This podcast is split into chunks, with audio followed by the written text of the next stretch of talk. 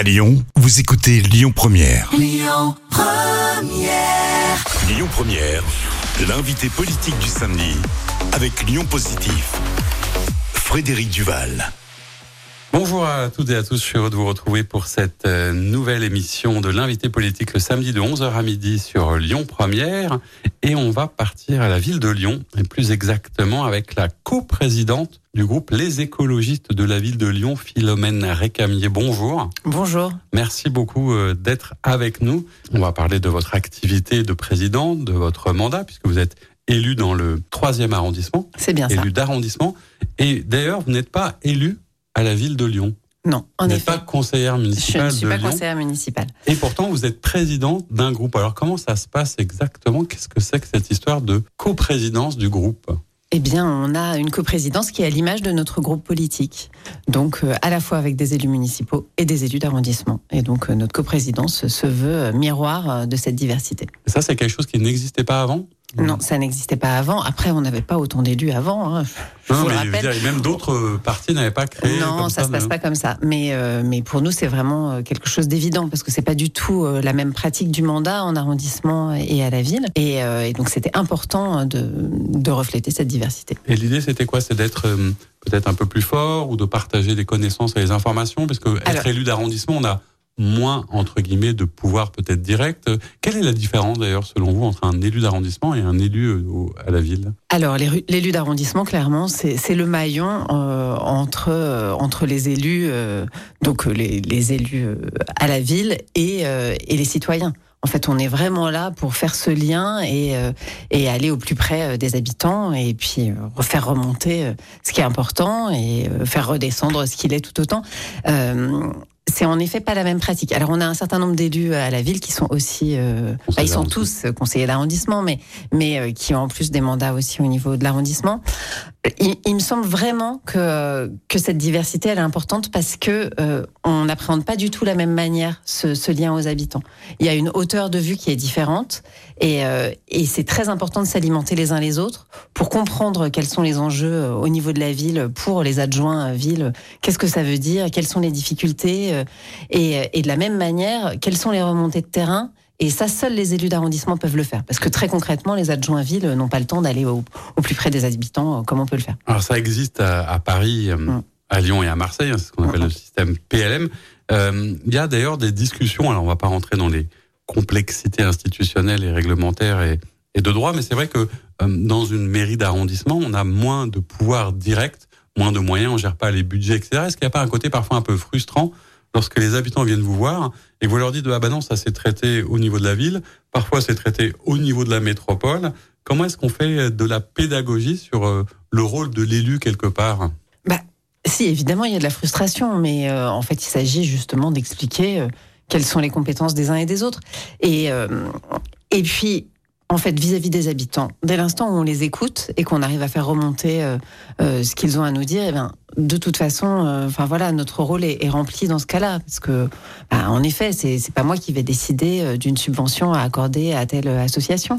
Euh, néanmoins, s'il me semble qu'un projet est vraiment important, bah, je suis en mesure de, de défendre et de contacter, voilà, et de le porter. Dans, le, dans votre arrondissement, vous avez une délégation à la culture. Alors pour qu'on comprenne, euh, en quoi ça consiste une délégation à la culture dans un arrondissement comme, comme le troisième, par exemple? Vous occupez de quoi concrètement? Alors concrètement, euh, alors en effet, on n'a pas de budget. Hein. Le budget, il est géré à la ville par Nathalie et Perrin Gilbert. Euh, en revanche, on a quand même quelques enveloppes euh, d'animation locale. On, gère par exemple en arrondissement tout ce qui concerne la programmation de tout le monde dehors. Donc ce festival d'été, là, c'est les arrondissements qui décident qui, euh, qui sera programmé dans leurs arrondissements. Et puis sinon, bah là encore, on fait le lien. On fait le lien avec toutes les associations culturelles euh, qui, euh, qui essaiment sur notre territoire et, qui font vivre ce territoire. Et c'est nous qui faisons le lien. Et puis quand il y a des gros sujets budgétaires, on est impliqué avec l'adjointe à la ville. Bah, par exemple, moi, dans mon arrondissement, comme gros équipement, eh bien, j'ai l'auditorium. Bah, pour l'auditorium, on fait partie concrètement, enfin l'arrondissement fait partie euh, du comité de pilotage. Et donc, euh, par exemple, on a participé au recrutement du nouveau directeur là récemment. D'accord.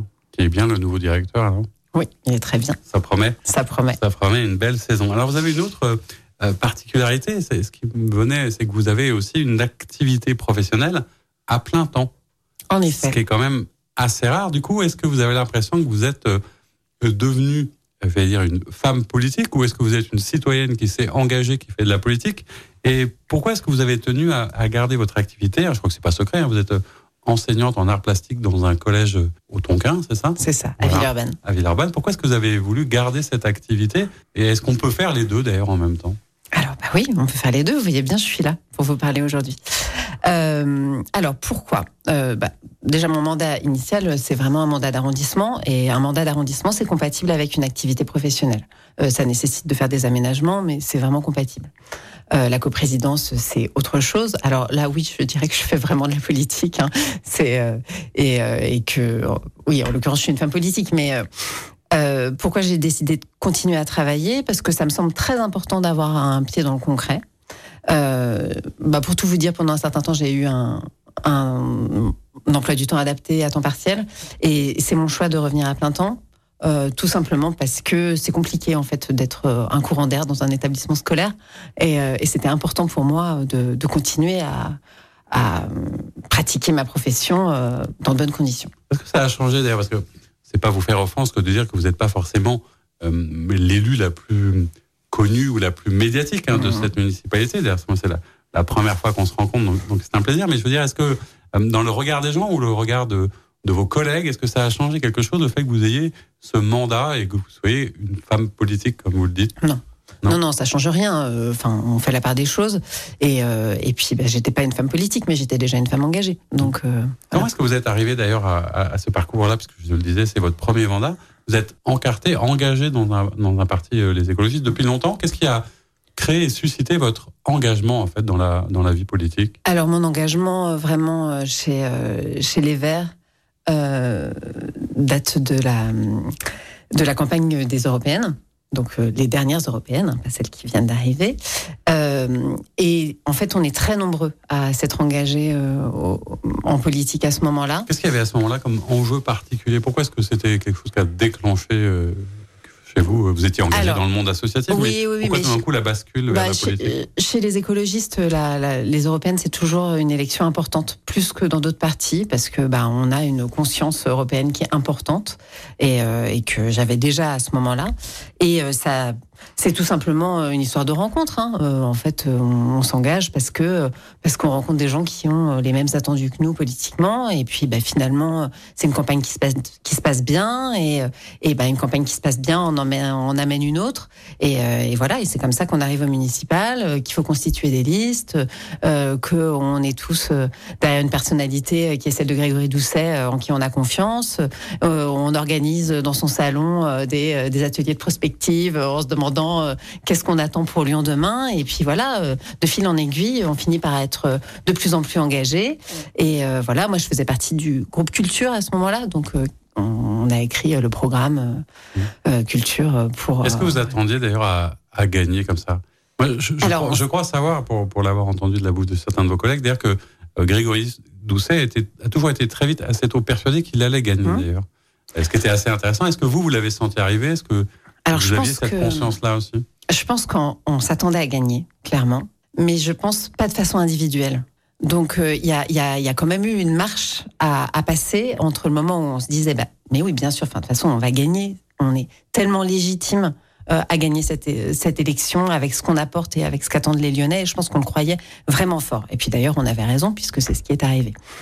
Euh, après, je pense qu'on est aussi très nombreux à avoir participé à toute cette campagne et pourtant ne pas avoir mesuré que, bah, en fait, euh, il y avait des conséquences derrière. Les conséquences, c'est qu'on allait être élu, quoi. On allait avoir une écharpe autour du cou et que, et que les idées euh, qu'on avait composées pendant tous ces mois, bah, en fait, il allait falloir les porter. Est-ce que du coup, c'est aussi peut-être pas ce qui explique un peu le procès qui a été fait pendant un petit moment, qui est moins le cas aujourd'hui, mais d'une forme de alors incompétence, c'est un peu fort, mais le fait que vous avez euh, été très nombreux à devoir découvrir ce que c'était concrètement que l'engagement et le mandat municipal?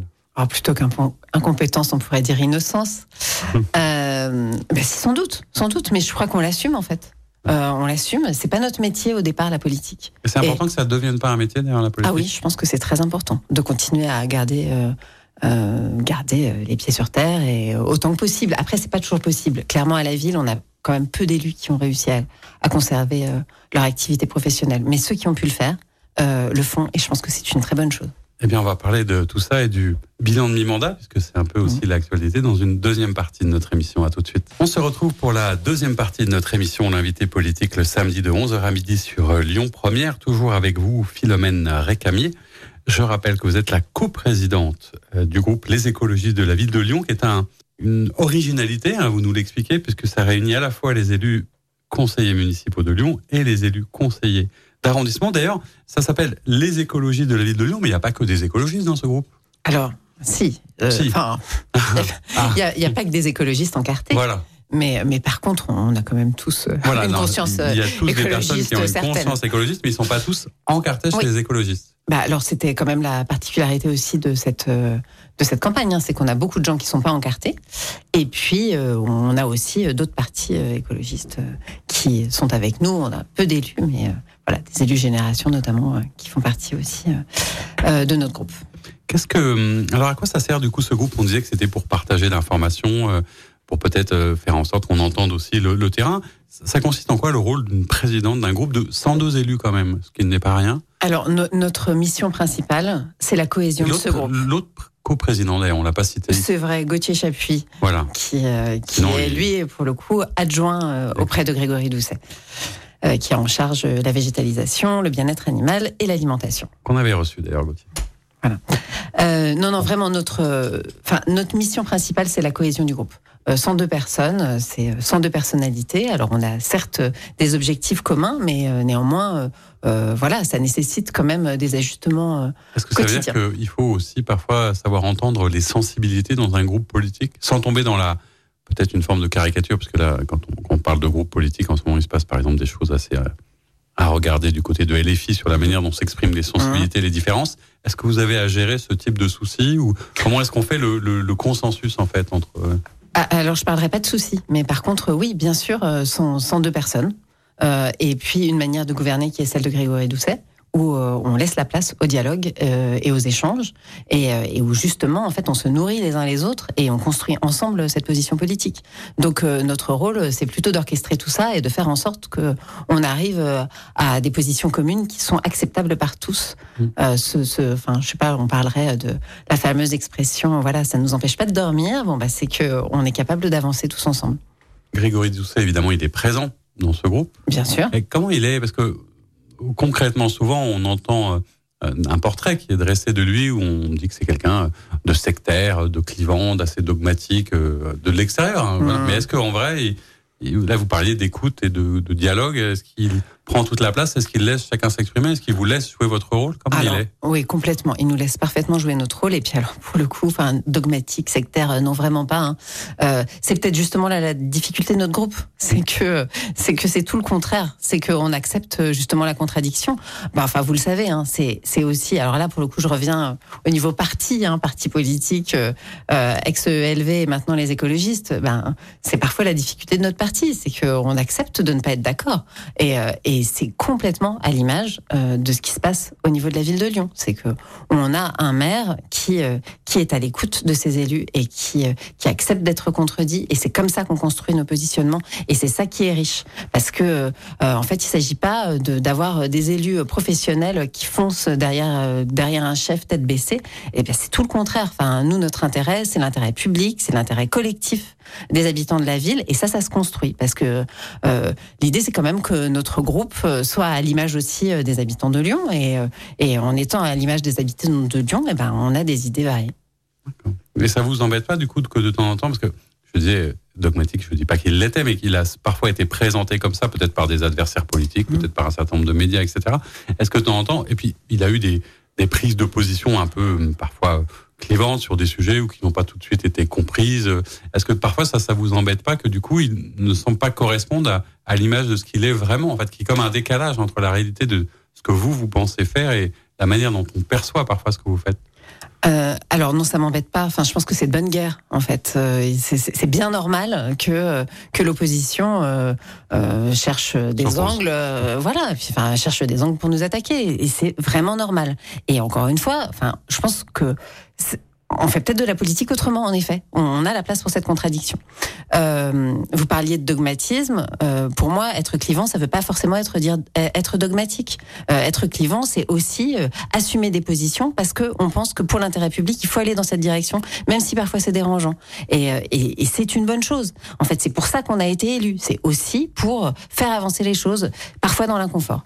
Alors, on parle du bilan de mi-mandat. Il y a un certain nombre de réunions hein, de, de, alors, de réunions publiques qui ont lieu autour du mi-mandat. Je crois que la, la première des, avait eu lieu en début de semaine dans le troisième arrondissement chez vous. En effet. Comment ça, comment ça s'est passé cette, cette réunion? Il y avait du monde. Ça parlait de quel type de sujet du coup? Alors il y avait du monde, euh, il y avait euh, il y avait plus de 200 personnes, donc ça s'est bien passé.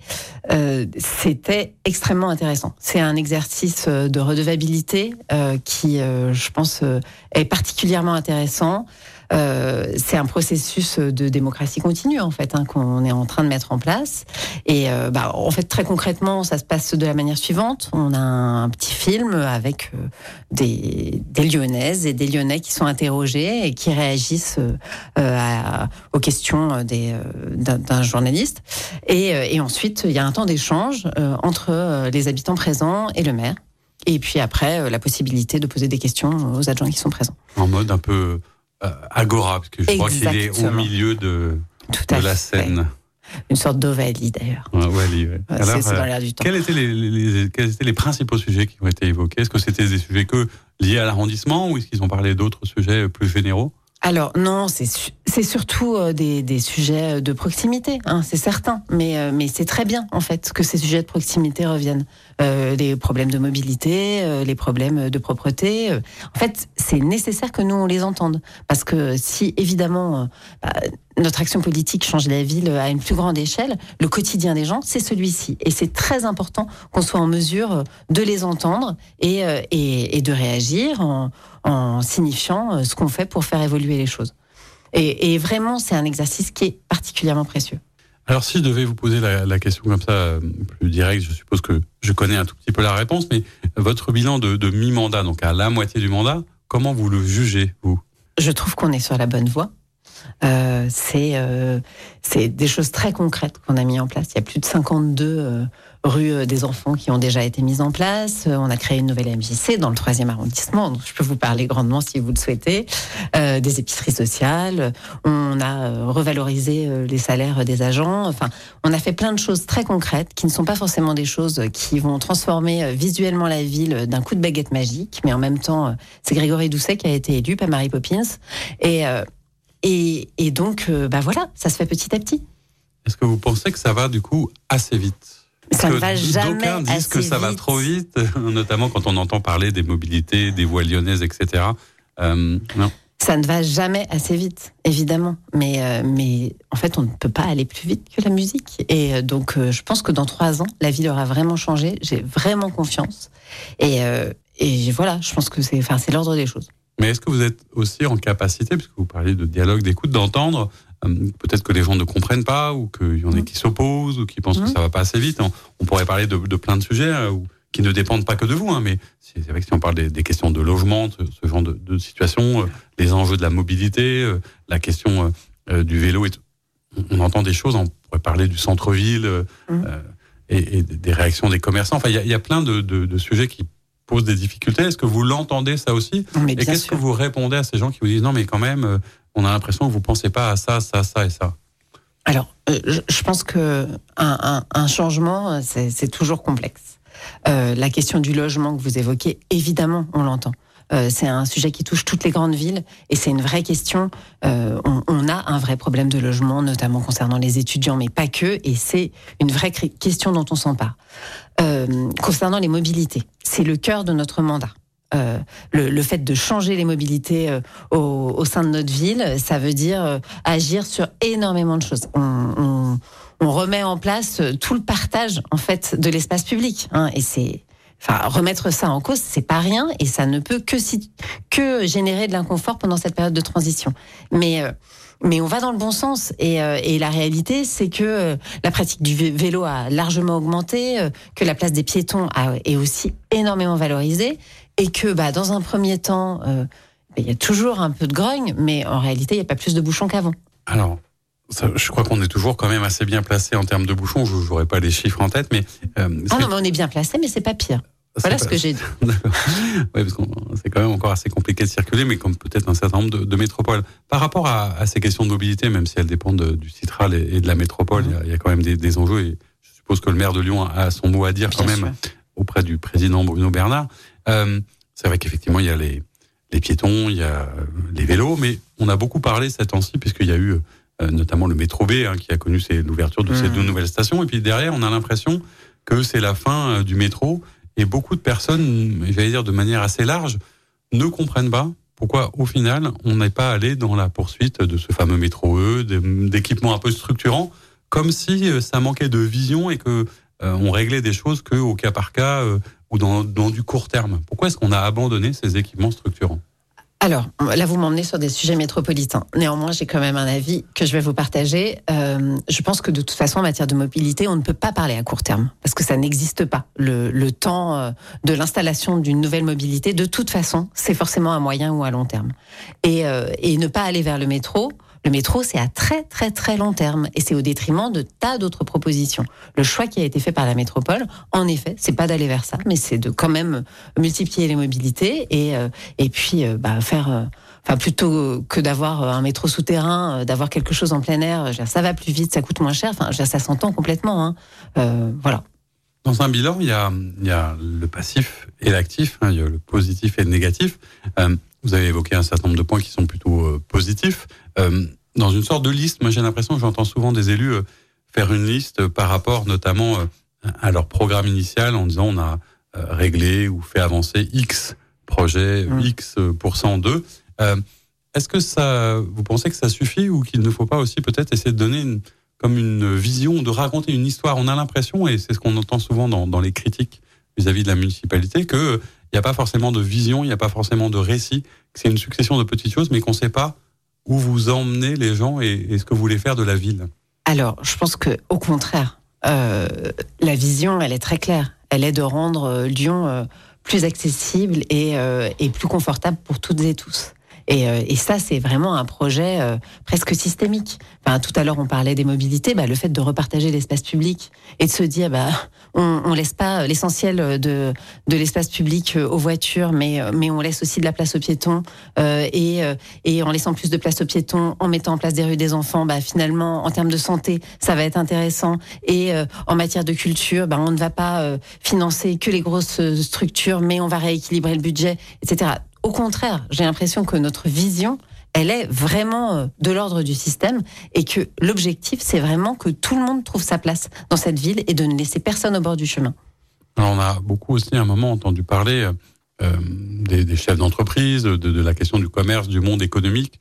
On avait l'impression, euh, lorsqu'il y a eu ce débat, peut-être qu'il est derrière nous, d'une forme de d'envie de, la décroissance. Ah oui, on a beaucoup entendu ce débat. Est-ce que les élus de Lyon, la municipalité à laquelle vous appartenez, la majorité, emmène Lyon vers toujours vers une forme de décroissance ou de croissance différente. Est-ce que vous êtes euh, fâché avec le monde économique et les commerçants, comme on l'entend souvent euh, dans le centre-ville, par exemple? Alors, je pense vraiment qu'on est fâché avec personne. Euh, après, décroissance, c'est pas un gros mot, mais repenser la, la, notion de croissance, ben, ça semble indispensable. Enfin, on a quand même une urgence climatique qui est là, et, et on a été élu pour ça. C'est pour ça qu'on était attendu. C'était pour repenser euh, notre rapport euh, à la consommation, euh, mais pas que la consommation d'énergie, d'une manière générale. Et, je pense qu'on est à notre place en fait de questionner ces choses-là. Et, concernant le secteur du bâtiment, je, je suis pas sûre en fait que qu'il y ait tant de, enfin il y a, y a, pas d'affrontement en fait. C'est rénover l'ensemble des bâtiments publics, bah, c'est du travail pour les métiers du bâtiment. Simplement, on fait peut-être des choses différentes. En effet, on va peut-être arrêter de construire à tout va et de dépenser euh, des mètres cubes et des mètres cubes de béton sans réfléchir. Euh, mais, euh, mais on va dans le bon sens. Enfin, je pense que vous avez peut-être déjà invité Raphaël Michaud, sinon faites-le, il saura vous en parler fort Pas encore, mais on y pensera avec plaisir. Alors, je disais des choses positives, des choses négatives. Est-ce que mm. vous, de la même manière que vous savez entendre des critiques, est-ce que vous avez l'impression qu'il y a certains points sur lesquels peut-être vous avez été soit mal compris, soit vous y êtes mal pris, soit vous êtes pas allé assez vite? Est-ce qu'il y a quand même deux, trois choses où vous dites, bah tiens, là, on n'a pas été au mieux et il faudra qu'on s'accorde à faire mieux dans la suite. bah, sur la question du logement, sur la question du sans-abrisme, je pense pas qu'on ait fait d'impair, mais par contre, je pense que voilà, il y a un vrai enjeu qui concerne toutes les collectivités et, euh, qui doit être au cœur de notre attention. Et pour le moment, c'est une question qu'on n'arrive pas euh, à, régler suffisamment, ça c'est certain. Et puis l'histoire d'aller de, vite ou pas trop vite, euh, oui, vous l'avez dit, c'est ça, ça va jamais assez vite. Ça et en même temps, si on va trop vite tout seul, on finit un peu seul devant en n'emmenant pas la, la population. Est-ce que c'est pas aussi un exercice d'équilibre quand on est élu que de faire passer ses convictions et en même temps d'arriver à convaincre les gens de vous suivre ou au moins de la majorité de le partager peut-être? C'est un exercice d'équilibre sur six ans. On est à la moitié du chemin. Donc peut-être que là, pour certains, on va assez vite, pour d'autres, on ne va pas assez vite. Et je pense qu'on fera le bilan à la fin de ce mandat. D'accord. Eh ben, on verra ça dans une troisième partie de notre émission où on va parler notamment, et vous le savez, des enjeux de la transition énergétique au sens large. À tout de suite. On se retrouve pour la troisième partie de notre émission L'invité politique le samedi de 11h à midi sur Lyon Première, toujours avec vous, Philomène Récamier. Je rappelle que vous êtes la coprésidente du groupe Les écologistes de la ville de Lyon et par ailleurs élue d'arrondissement dans le troisième en charge de la culture notamment. On a parlé du bilan de mi-mandat. On va peut-être mettre l'accent euh, un peu dans cette euh, troisième partie d'émission sur, sur les enjeux en fait qui sont certainement à l'origine de votre engagement de l'urgence climatique et de la transition euh, écologique au sens large. La question que j'avais envie de vous poser et que je pose d'ailleurs souvent à mes invités, c'est vous disiez tout à l'heure vous étiez une femme politique. Qu'est-ce que c'est aujourd'hui qu'être écologiste en fait? Alors, être écologiste à Lyon dans l'équipe municipale, ça, ça veut dire mettre en œuvre un projet qui permette de changer la ville pour la rendre plus habitable et plus acceptable pour tous au regard de l'urgence climatique. Ça veut dire que tout le monde, dans l'absolu, pourrait se reconnaître dans l'écologie, du coup. Bah, oui, ce serait l'idéal, mais malheureusement, euh, ça n'est pas le cas. Et, enfin, c'est à nous de convaincre et d'expliquer combien euh, c'est important de mettre en œuvre nos politiques pour que notre ville euh, soit plus agréable à vivre. Et par exemple, vous disiez que vous étiez encarté donc dans, dans ce parti qui a mhm. changé de nom, parce qu'avant c'était E, ELV, ce qui n'était pas facile à dire en fait. Et c'est devenu les écologistes. Est-ce que vous mhm. pensez que c'est plus cohérent, plus normal, plus facile à comprendre du coup? Alors EELV, ça n'était pas très compliqué non plus. C'était hein. EE qui était pas oui, voilà, mais ça a permis de parler. Euh, c'était pas mal aussi. On parlait de nous aussi. Euh, non, mais c'est logique. Enfin, en fait, euh, on nous appelait les écolos depuis bien longtemps, donc appeler le parti des écologistes. Et puis, je, vais, je ne vais pas vous dire que ça, ça n'est pas logique, puisque notre groupe politique s'appelle les écologistes de la ville de Lyon. Donc tout ça est franchement cohérent. en avance du coup. Peut-être. Mais c'est certain, en fait. Euh, quand, quand euh, vous parlez d'avance, enfin, je, je rebondis. Euh, il est certain que nos collectivités locales, donc toutes les grandes villes qu'on a remportées lors des dernières élections municipales, sont des laboratoires de ce qui peut se passer ensuite, de ce qui doit se passer ensuite. Une prise de conscience de l'importance du discours euh, écolo euh, à l'échelle du pays, bien sûr, quoi. On, on y travaille déjà localement, mais, mais l'idée, évidemment, c'est de transformer l'essai. Hein. C'est, je, on va pas vous dire le contraire. C'est bien du coup, ça, ça devienne quelque chose de plus large, parce que c'est aussi une des discussions hein, que j'ai régulièrement. Euh, souviens que j'en avais parlé avec tous les élus euh, écologistes présents, avec Marie-Charlotte Garin, on en parlait, euh, etc., sur, sur la difficulté de, de transformer, en fait, la, peut-être la conscience écologique citoyenne en une conscience écologique un peu politique, qui explique qu'aujourd'hui, il n'y a toujours pas euh, de président écologiste, notamment, et que, certes, il y a plein de villes qui sont devenues écologistes, mais que c'est pas forcément facile de transformer. Qu'est-ce qui explique que ça bloque à un certain endroit ou à un certain moment, à votre avis? Mais je pense pas que ça bloque. Enfin, je pense que c'est tellement concret et cohérent au niveau local parce que euh, ça, touche notre quotidien, le fait de mal respirer, euh, le fait de ne pas pouvoir circuler dans une ville, euh, le fait d'avoir des enfants qui ne peuvent pas toucher un bout de terre parce qu'il y a du béton partout dans les villes, ça c'est extrêmement concret. Donc c'est très compréhensible pour les électeurs. En revanche, à l'échelle d'un pays, bah, c'est quand même autre chose parce que parce que bah, la France c'est autre chose, c'est pas seulement des villes, c'est aussi des campagnes et c'est plein d'interactions différentes. Après, à nous de d'avoir une parole plus forte et plus peut-être plus cohérente encore euh, pour que pour que ça parle à tous. Et mais je pense qu'on est vraiment dans cette direction. Et Marine Tondelier porte ça. Et euh, et, et, voilà, on, avance. Et puis on a aussi euh, le fait que cette, cette urgence climatique, elle n'est pas non plus complètement oubliée par d'autres partis qui ont une parole aussi là-dessus, et sûrement pas une parole suffisamment juste à notre goût, mais mais il y a aussi ça. Et donc, puis on propose quelque chose qui est pas, euh, qui est peut-être euh, juste différent. Et ce qui est différent, ça peut faire hésiter dans un premier temps. Être élu, c'est aussi du coup euh, choisir pour les gens, expliquer ses choix, raconter un certain nombre de choses. Comment est-ce que vous, vous vivez dans votre engagement le fait que quand on regarde les études d'opinion ou les sondages, etc., il y a de plus en plus de personnes, par exemple, qui se déclarent, entre guillemets, climato-sceptiques, ou dire la part de nombre de personnes qui pensent que l'activité humaine n'a aucun impact sur le changement climatique et progresse. Qu'est-ce qui fait qu'à votre avis, à un moment, les gens euh, se mettent dans cette espèce de déni de, du climato-scepticisme Ça vous échappe? Non, je pense que c'est très clair. C'est l'angoisse et l'inconfort. Parce que, parce que ça nécessite euh, de s'engager, en effet, de faire des efforts, de changer nos habitudes, et que c'est indispensable. Enfin, de toute façon, on va y venir. Et on ne sera pas euh, les, les, les, premiers à souffrir. Euh, enfin, déjà à Lyon, hein, quand même, on ressent bien le réchauffement climatique. Enfin, on n'en a pas parlé, mais les canicules de cet été, c'était quand même pas tout à fait rien. Et, et pour toute une partie de la population qui est pas forcément bien logée, etc. Enfin, je veux dire, c'est juste extrêmement compliqué. Euh, donc ça, c'est très concret. Mais euh, mais se mettre la main devant les yeux pour pas voir euh, le coup arriver, oui, bah c'est plus facile que de l'affronter et d'essayer d'éviter. Hein. Alors il y a ceux qui sont climato-sceptiques et ceux qui sont climato-anxieux, c'est-à-dire que les gens qui d'un coup, dire ça, ça bride ou que ça empêche d'agir. Comment est-ce qu'on fait pour trouver le subtil équilibre dans l'envie de dire bah oui concrètement vos gestes du quotidien peuvent quand même servir à quelque mmh. chose, ça va vous permettre d'avancer. Comment est-ce qu'on fait cet équilibre subtil pour éviter, euh, notamment, sur ce que parfois disent vos détracteurs, sur, euh, qui disent que vous faites de l'écologie punitive, par exemple. Comment est-ce qu'on lutte contre ça, contre cette idée? Alors, on se retrousse les manches on serre les coudes et on essaye d'avancer ensemble. Mais euh, le fait d'avoir euh, un petit coup de crise d'anxiété, euh, d'éco-anxiété de temps en temps, si, si, si, vous me dites que ça ne vous arrive jamais, je ne vous croirai pas. je pense que ça nous arrive à tous et qu'il est important d'en avoir conscience. Parce que voilà, c'est comme ça. Notre monde change, on doit s'adapter et c'est pour ça qu'on a été élu.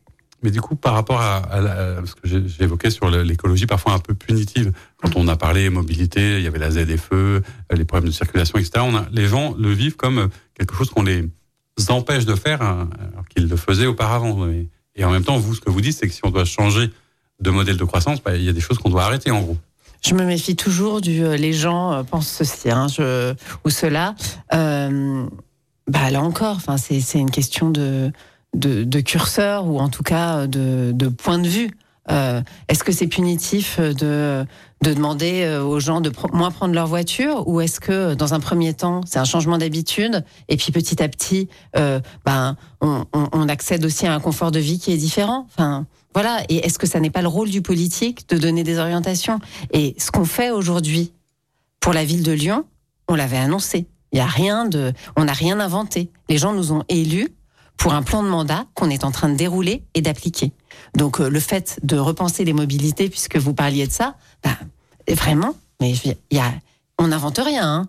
Euh, on, fait ce qu'on doit faire et ce pourquoi on a été élu.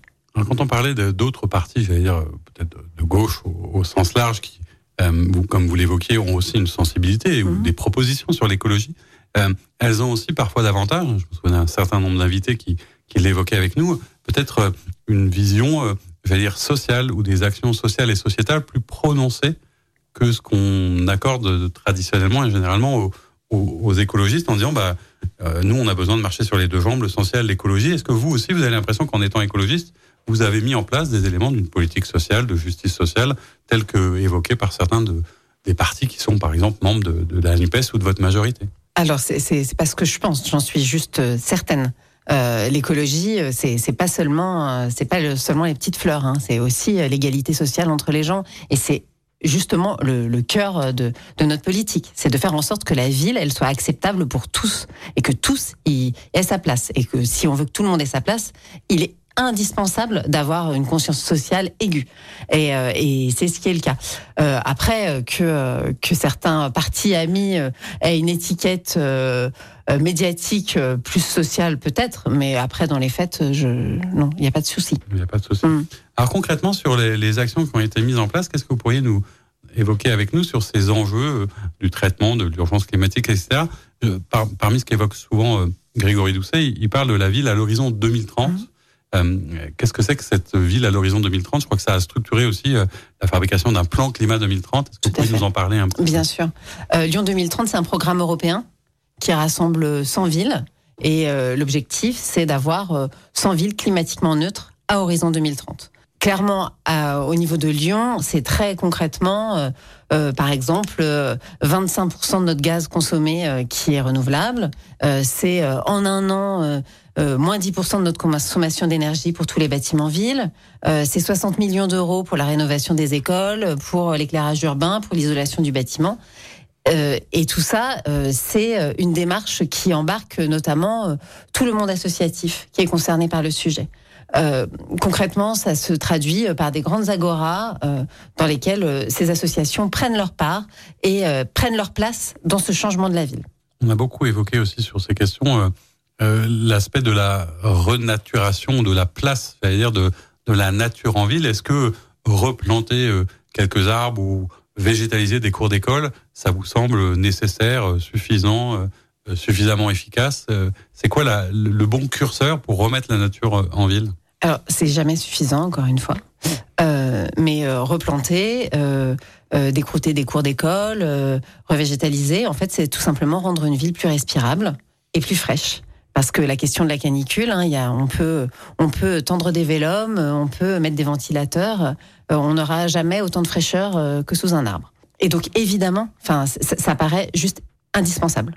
D'accord, et ça va se poursuivre. Ah bah oui, ça se poursuit. Là, depuis le début du mandat, on a déjà planté 5000 arbres. Donc, euh, c'est pas rien. Sur d'autres sujets en lien, sur, par exemple, je sais que souvent il y a des choses qui sont faites autour de, de la gestion de l'eau, de la, sur, sur la, ressource en eau. Est-ce qu'il y a des choses en particulier qui ont été mises en place par la ville, à votre connaissance? Bah, euh, là, pour le coup, c'est encore au niveau métropolitain, hein, mais, euh, mais oui, la reprise en main euh, de, de la régie de l'eau, bah, ça n'est pas rien. C'est aussi maîtriser tout ça et que la collectivité soit la première actrice de l'eau, bah, ça n'est pas rien. Enfin, en tout cas, symboliquement, c'est très fort.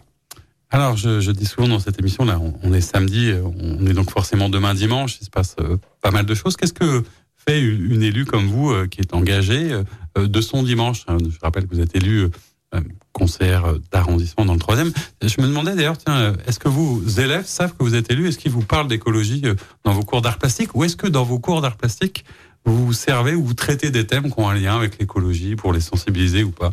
Bon, bah, je fais mon métier. Hein. Non, mais ça pourrait, enfin, Euh, non, non, pas forcément. Il y a, c'est, il y a non, pas, mais je veux dire, il n'y a, aucune raison euh, de. de... Il vous parle je suis fonctionnaire, je, je- je n'y vais pas de façon partisane. Euh, C'est pas ma question. pas. Hein. Non, non, C'était savoir si pas. on peut amener euh, la réflexion parfois sur- par d'autres biais que simplement des biais. Non, non, ils ne savent pas que je suis élue et je pense que c'est très bien comme ça. Et puis en plus, je ne travaille pas dans la même collectivité. Très bien. Euh, donc non, non, là, pas de sujet. Euh, Qu'est-ce que je fais de mon dimanche Euh, bah, Alors déjà, là, aujourd'hui, puisque c'est samedi, euh, je vais aller à l'Assemblée Générale de la Friche Lamartine, qui est une très grosse friche artistique du 3e arrondissement. Euh, et ensuite, c'est dimanche. Euh, eh bien, il se trouve, alors là, je vous parle un peu de vie privée, mais que j'accueille en ce moment une, Raisonnablement. oui, raisonnablement.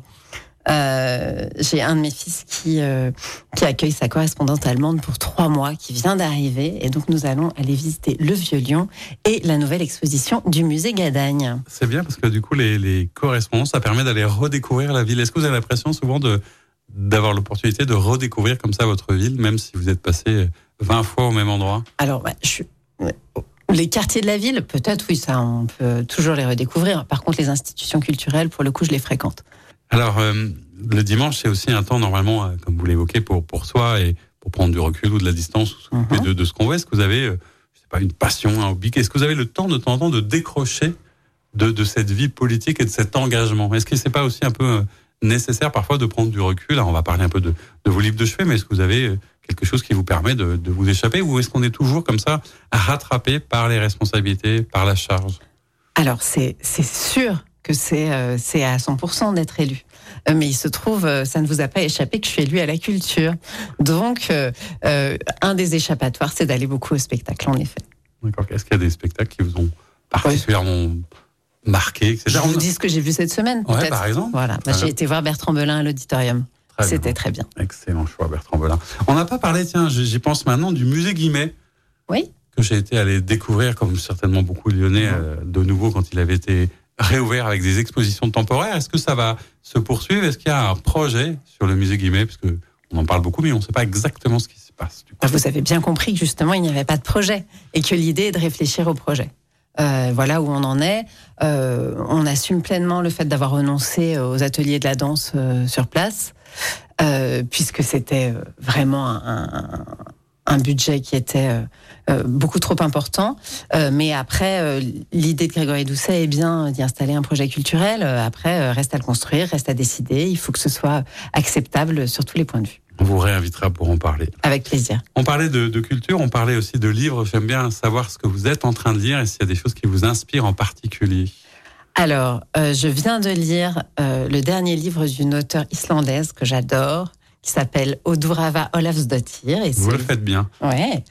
Euh, ce livre s'appelle Eden et euh, je vous en parle parce que, enfin, c'est une c'est une auteure qui est vraiment euh, fantastique parce que euh, elle a des personnages qui nous ressemblent tous. mais en même temps qui sont toujours un peu à côté. Et c'est très poétique et plein de fantaisie, mais je l'apprécie beaucoup. Mais celui-ci en particulier, parce qu'il raconte l'histoire d'une linguiste spécialiste en langue minoritaire et qui décide de s'installer à la campagne et euh, de compenser euh, euh, tout le bilan carbone désastreux qu'elle a eu de colloque en colloque en replantant des arbres. Et c'est un livre délicieux que je vous conseille grandement. Eh ben, je vous remercie, je me plongerai avec plaisir. Je ne prendrai pas le risque de reprononcer son nom, mais je l'ai retenu. On se quitte aussi toujours en musique. Alors, vous avez choisi une chanson des Beatles, mais revisitée. Quelle version et quelle chanson du coup? Alors, c'est la chanson Because et c'est la reprise de Rosemary Stanley. Très bien. Eh ben, excellent choix. Merci beaucoup d'être venu euh, au micro de Lyon Première. J'étais ravi de vous rencontrer et de parler avec vous de ce qui se passe dans notre belle ville de Lyon. Et quant à moi, je vous dis à bientôt pour une nouvelle émission. Au revoir. Au revoir. Merci beaucoup. C'était l'invité politique du samedi sur Lyon Première, en partenariat avec Lyon Positif, la plateforme inspirante des acteurs engagés dans la transition du territoire. Retrouvez tous les invités politiques en podcast sur lyonpremière.fr et lyonpositif.fr. Écoutez votre radio Lyon Première en direct sur l'application Lyon Première, lyonpremière.fr et bien sûr à Lyon sur 90.2 FM et en DAB+. Lyon Première